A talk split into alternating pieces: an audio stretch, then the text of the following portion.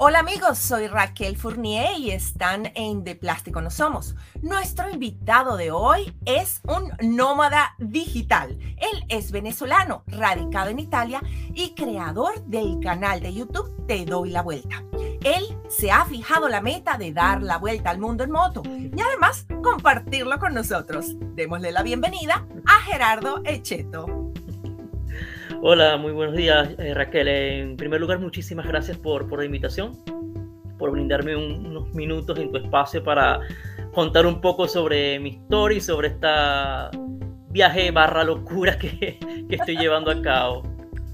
Sí, bueno, encantado de que hayas, uh, hayamos podido coordinar, pues hacer esta entrevista ya que sé que, que estás preparándote para uno de tus viajes. Pero antes de, de, dar detalles de este nuevo viaje que vas a hacer, me encantaría, bueno, que nos digas, nos hables un poquito de ti. Eres venezolano, específicamente de Maracaibo. Correcto. ¿Y cuánto tiempo tienes ya radicado en Italia?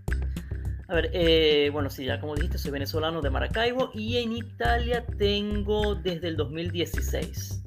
Sí. Yo prácticamente, o sea, prácticamente viví toda mi vida en, en Venezuela y nunca vine a Italia hasta que por motivos obvios, por los motivos que prácticamente la mayoría de la, de la población venezolana ha tenido que, emigrar, eh, me tuve que venir a Italia porque mi abuelo, gracias a él, tengo los documentos, o sea, tengo la nacionalidad.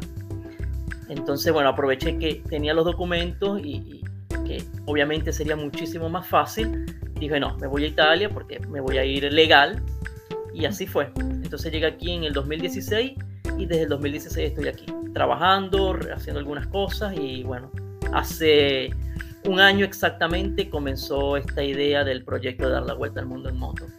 Ay, qué maravilla. Bueno, de eso vamos a hablar detalladamente. Pero te quería preguntar, si, si naciste en Venezuela y eras allá segunda generación, ¿no? Entonces... Ter ter tercera generación.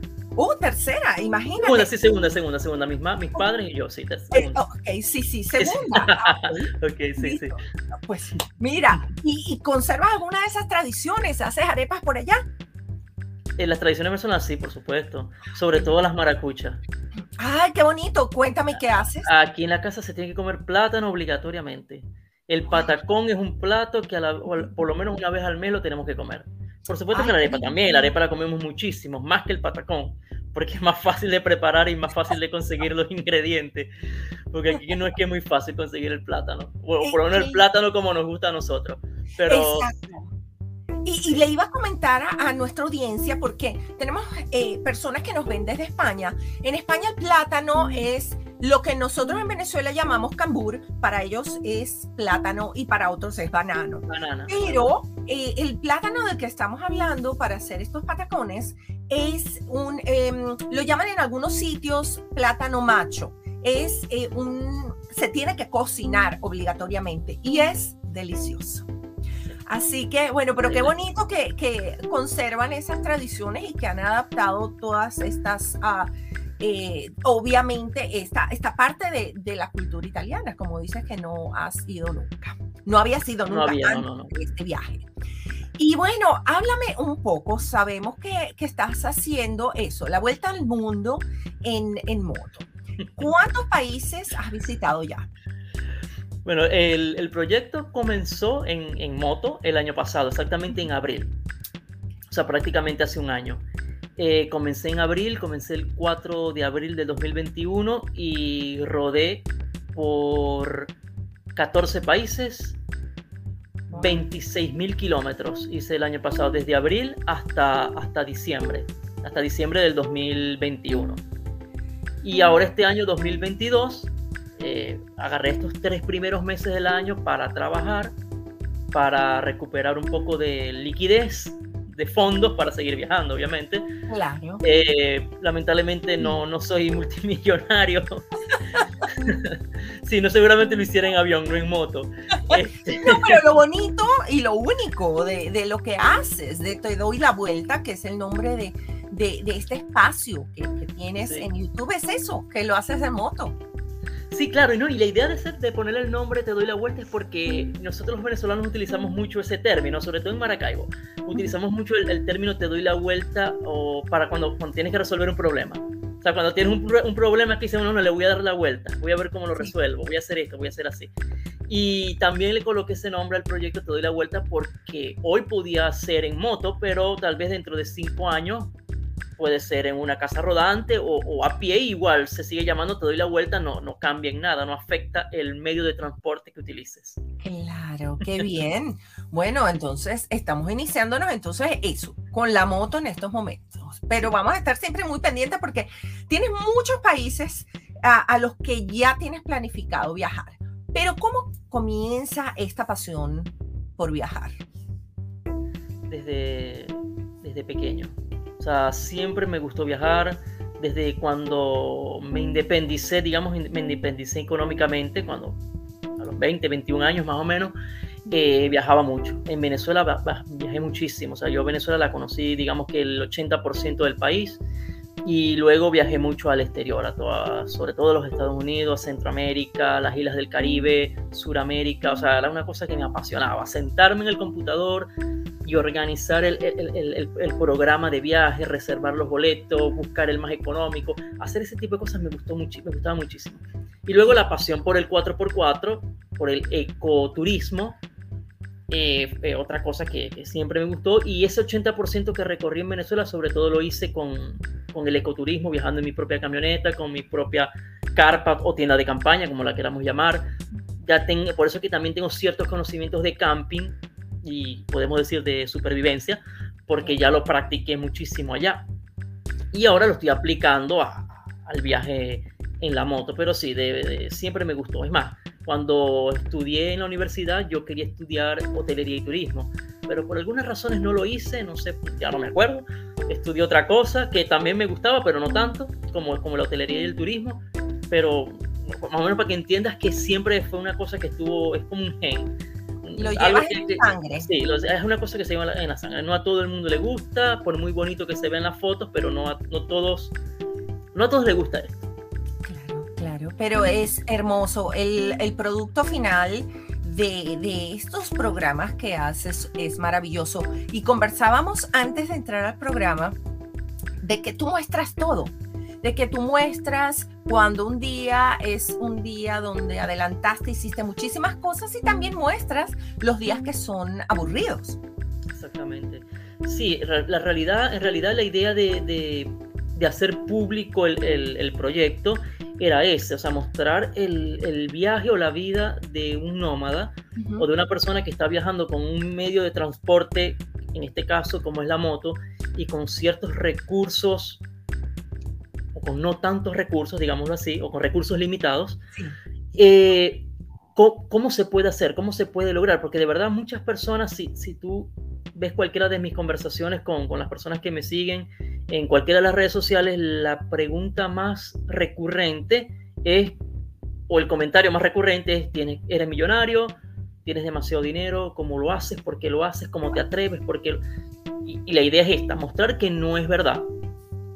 Sí, tienes que tener un fondo, sí, tienes que tener una educación financiera, sí, te tienes que organizar, pero no es que, tienes que, no es que necesitas esa millonada para, para poder hacer este tipo de viajes, ¿no? Y, entonces contarlo desde que me levanto hasta que me acuesto, o sea, todo lo que pasa, sin editar las cosas feas o las, o las cosas malas que te pasan, sino tratando de mostrar todo para que el público entienda cómo se lleva a cabo un viaje del tipo. Claro, claro que sí, ¿no? Y he tenido oportunidad de ver mucho de tu material y es maravilloso, es súper interesante y de verdad que yo de aburrido no le veo nada, ni a los días que tú comentas que bueno, han sido un poco aburridos, que no ha pasado mucho. Yo creo que es una gran aventura y que, bueno, tienes unas, una cantidad de seguidores muy grande también. de esos lugares, de los lugares que, que has visitado, ¿Ha, habido uno eh, en especial que ha dejado una huella? Una huella en bueno, Bueno, yo primero voy un, poquito hacia atrás. Yo siempre digo que eh, el, mejor de los viajes siempre es el próximo. Es más, lo mm. tengo está tatuado e, esa frase. Porque siempre lo que viene es lo que, te, lo que te va a llamar aún más la atención. Pero si hacemos como que un recuento de lo que ya recorrí, y me dices, bueno, mira, mañana tienes que salir y volver a ir al, último, al país que más te gustó de los 14 países que hiciste, yo volvería a, Turquía sin, sin duda alguna. Turquía es un país que me encantó, tanto cultura, a pesar de que la cultura no es igual a la nuestra, porque son, a nivel religioso son musulmanes, em, pero es que las personas, además de, de, eso, son demasiado amables, son muy atentos, el país es hermosísimo, hay muchísimas cosas que hacer, hay naturaleza, hay historia. de verdad, bueno, sí, ese sería el país que, repetiría sin, sin, duda alguna. Aunque la próxima etapa, la que arranca en abril, abril del 2022, va a ser espectacular también. Claro Más adelante hablaremos de eso seguramente. exactamente. ¿Qué te parece si hacemos una pequeña pausa en este momento y después de la pausa nos hablas de ese proyecto, nos hablas de lo que vas a hacer en este futuro cercano? ¿Te parece?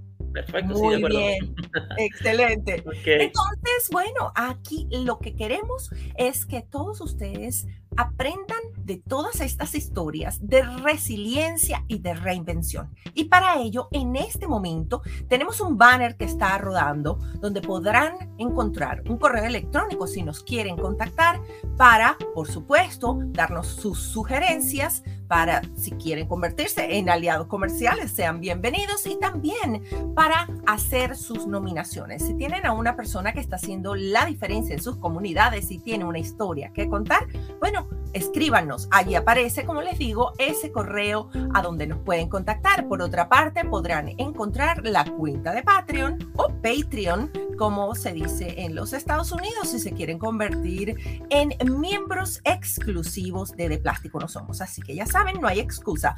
Comuníquese con nosotros. Bueno, y vamos entonces ahora a hablar, sí, de este proyecto. ¿Es tu segunda etapa? Correcto.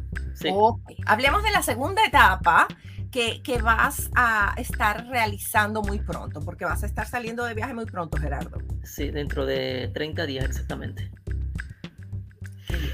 bueno, ahora eh, quiero un poco para que tu, público y las personas entiendan las etapas y toda esta cuestión, todo este, todo este cuento del, del viaje. Yo estoy, cada año lo nombro una etapa. ¿Ok? El año pasado fue la primera etapa, este año la segunda etapa y así sucesivamente esperemos llegar al menos a unas seis etapas o siete, que es la idea aproximada. Hacer la vuelta al mundo en, en ese periodo de cinco o seis años más o menos. La segunda etapa en un principio iba a ser a Sudamérica, porque quería entrar a Sudamérica, quería llegar a Venezuela, quería hacer muchas cosas en aquella zona, pero lamentablemente la situación eh, de la situación sanitaria, COVID, eh, hay muchas fronteras cerradas e iba a ser un, problema.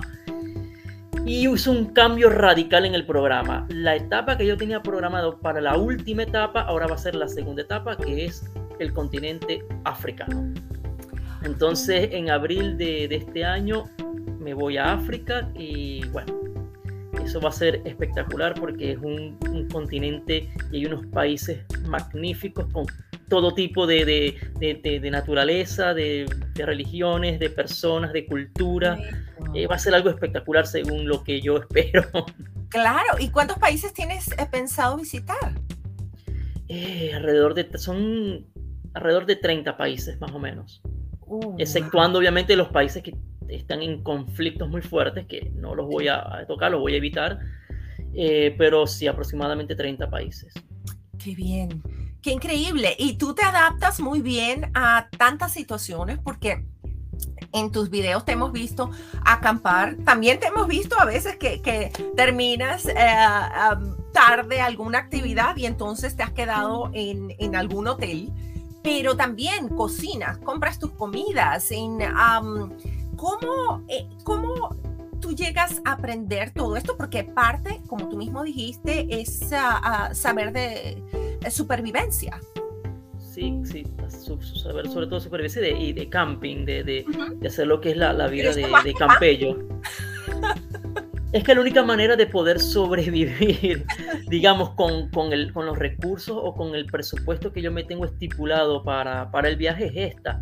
O sea, tratar de dormir el máximo posible en tienda de campaña, eh, hacer llegar a un supermercado y hacerte una compra para 3, 4 días evitar, yo hoteles, hoteles como tal no he llegado. Si he llegado a uno, dos, es exagerado. Normalmente llego a, hostels, hostels que son los donde tú sabes que compartes con, con diferentes personas, 6, 8, 10 personas en la misma habitación. Exacto. Eh, y, pero la mayoría de las veces es tienda de campaña porque es lo más económico. Lo más económico y también es muy bonito porque tú estás ahí con la naturaleza, siempre y cuando tomando todas las previsiones del caso, dónde vas a acampar, quién está alrededor, tienes que siempre tratarte de ir a la zona. Yo a los, a los animales no le tengo miedo. Te iba a decir, me yo, yo, porque a los animales no le tengo miedo, le tengo miedo a las personas, a los animales no. Wow. ¿Nunca te ha pasado algo, pues a lo mejor, aquí pasa mucho con los osos, si te quedas en la montaña y se te quedó algo de comer en, eh, eh, fuera, pues ah, los osos se acercan y ellos no, no, tienen miramiento, ellos le pasan por encima todo y, y si tienen hambre también pueden estar de, de, muy mal humor. ¿Nunca te ha pasado nada? Ah, o a lo mejor incluso hasta con arañas, qué sé yo, nada de eso. Sí, sí. Me pasó algo muy cómico. Estaba yo en, en, Montenegro, en el país Montenegro, y bueno, era tarde, de noche, estaba lloviendo, estaba muy oscuro, no se veía nada, y siento que llega un perro, pero yo sabía que en la zona había muchos perros salvajes. Oh, wow. Pero normalmente esos animales no se acercan a la, a la, a la, carpa, ellos huelen y, el olor a hombre más bien los ahuyenta, porque oh. no están acostumbrados a eso, ¿no? siempre y cuando no tengas la comida, porque la comida, eso sí ya los, va a acercar, eso los va a hacer llegar a donde tú estás. Claro. Y yo veo que empieza un perro a ladrar y a ladrar, yo, bueno, un perro salvaje. Ay, Dios mío, y ahora, y empieza a darle con las patas a la carpa, a darle, a darle, a darle, y a mover y a querer entrar y a querer entrar. Estaba súper oscuro, y de verdad me asusté por un momento, hasta que, bueno, tomé un poquito de valor, prendí la luz, abrí, yo dije, bueno, yo, vamos a ver qué es lo que pasa, a ver quién es Menos mal que cuando abrí la carpa era un perro pequeño. Era un perrito pequeño que, aparentemente se había, aparentemente no, se había escapado de, su casa. Estaba así de flaco y lo que estaba buscando era calor humano, ¿me entiendes? Ya el perro doméstico, el perro doméstico está muy acostumbrado a las personas y, necesitaba era eso. Entonces, bueno, yo le abrí, le di unos pedacitos de pan que tenía allí y se acostó ahí pegadito a mí en la carpa y se quedó ahí toda la noche hasta el día siguiente. Bueno, al día siguiente logré bajar, tenía una placa, tuve casi un día ahí intentando localizar a los dueños hasta que por fin los localizamos y los llegaron, la llegaron a buscar. No puede ser, los localizaste. ¿Cuánto tiempo tenía perdido el perrito? No les, no les entendí absolutamente nada, pero yo calculo que al menos unos dos o tres semanas porque estaba demasiado flaco. Oh, wow. Ay, mira, bueno, una buena. Eso está, está, en uno de los videos de, en el canal de YouTube. Sí, sí, una buena acción. Bueno, los invitamos a que vean ese video también. Y de hecho, quería comentarles que como siempre, la información de nuestro invitado, sus enlaces, todas las plataformas en donde se encuentra van a estar siendo compartidas tanto en este canal como también en nuestro podcast que pueden encontrar en Spotify o su plataforma de podcast favorito. Así que bueno, te quería preguntar también, haces esto, haces estos viajes y obviamente vas con esa actitud positiva, con una actitud de ayudar. También tuve oportunidad de ver uno de tus videos donde estás ayudando, donde comentas, eh, eh, había una iglesia en uh, Turquía, creo que era, y eh, ayudas a un señor a subir una mesa y al final terminas allí sentado al lado de esa mesa que ayudaste a subir. Sí, sí, sí. ¿Siempre conoces personas así en tus viajes? Muchísimo, o sea, es increíble la cantidad de personas que, que conoces y, y, lo que pasa es que cuando viajas solo, en solitario, es más fácil que las personas se te acerquen, porque ellos te ven como más vulnerable, porque estás solo, entonces te ven en una moto con dos, millones de kilos de, de equipaje y, y, y, te ven la dificultad de montarte o de bajarte y de verdad las personas se acercan, conversan contigo, te ayudan muchísimo. E, es, increíble, de verdad que sí. O sea, no, no puedo decir que en 10 meses de viaje, 10 meses que estuve viajando continuos, que haya tenido un solo problema o, algún o, pasar algún tipo de temor con, con, las personas, ¿no?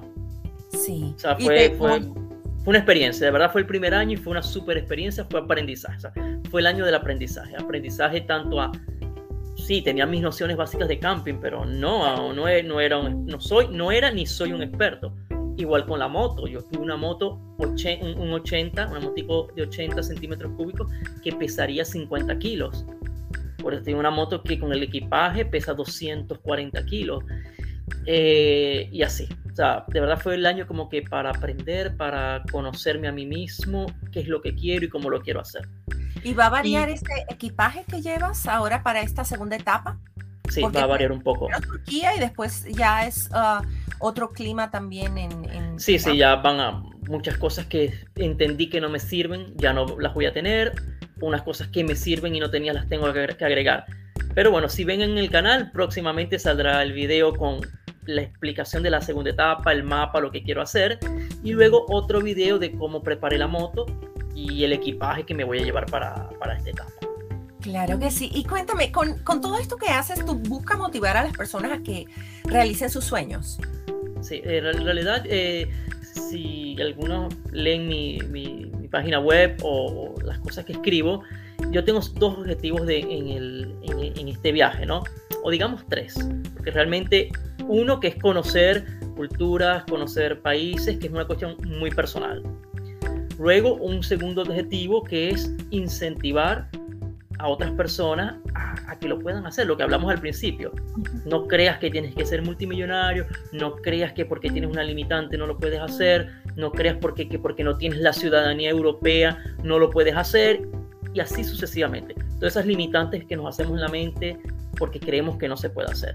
Incentivar y motivar y ayudar a que las personas salgan de su zona de confort y, se arriesguen. Y el tercer objetivo, que digamos que es en todos, era el principal al inicio del, proyecto, que era ir a los centros de cuidado de animales en riesgo por riesgo de, extinción, sea por oh, causas naturales o por, o por a causa del, de la mano del hombre, por la casa fortuita, contrabando y todas esas cosas, ir a esos centros, a esos santuarios de cuidado de animales y poder documentar y, hacer ver al mundo la labor que tienen esas personas porque son prácticamente voluntarios que trabajan allí simplemente para rescatar y, poder salvar las especies.